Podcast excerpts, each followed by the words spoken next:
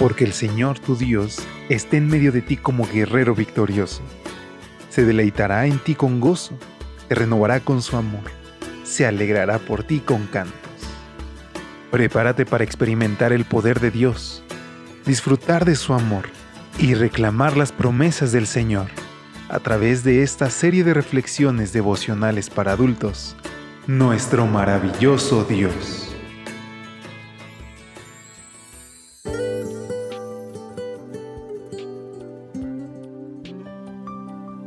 Hola, ¿qué tal? Muy buen día. Qué gusto saludarte. Gracias por estar con nosotros hoy. ¿Cómo te has despertado? ¿Acaso estás preocupado? ¿Estás ansioso? Descansa sobre nuestro Padre Celestial, nuestro maravilloso Dios.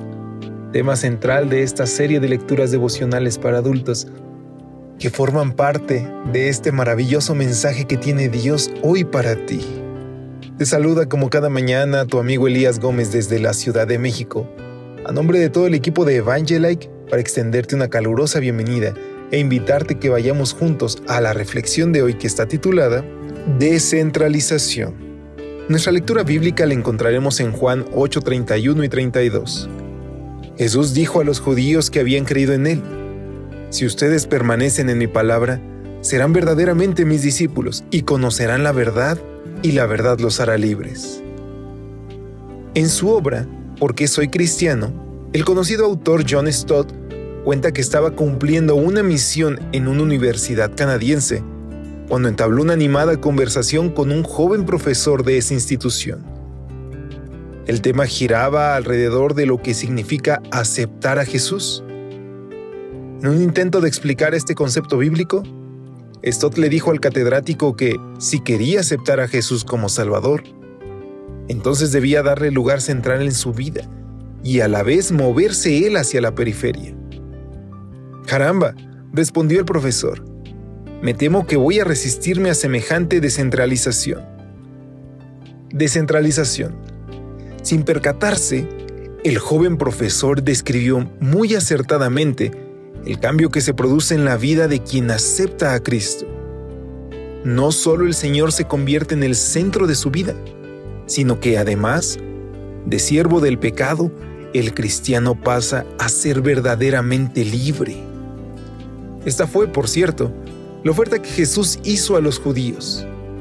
Conocerán la verdad, les dijo, y la verdad los hará libres. Pero ellos no mostraron interés alguno en recibirla. ¿No eran acaso descendientes de Abraham? Además, según ellos, nunca habían sido esclavos de nadie.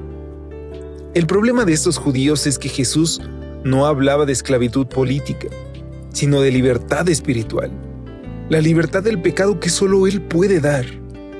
Por eso les dijo, primero, que todo aquel que comete pecado esclavo es del pecado, y luego que solo si el Hijo los liberta serán verdaderamente libres. Si deseaban ser libres del yugo opresor del pecado, entonces solo había una cosa que debían hacer, quitarse ellos del centro, moverse a la periferia y dar el lugar de honor al Mesías que los profetas habían anunciado durante tanto tiempo. ¿Cuál es la lección para ti y para mí?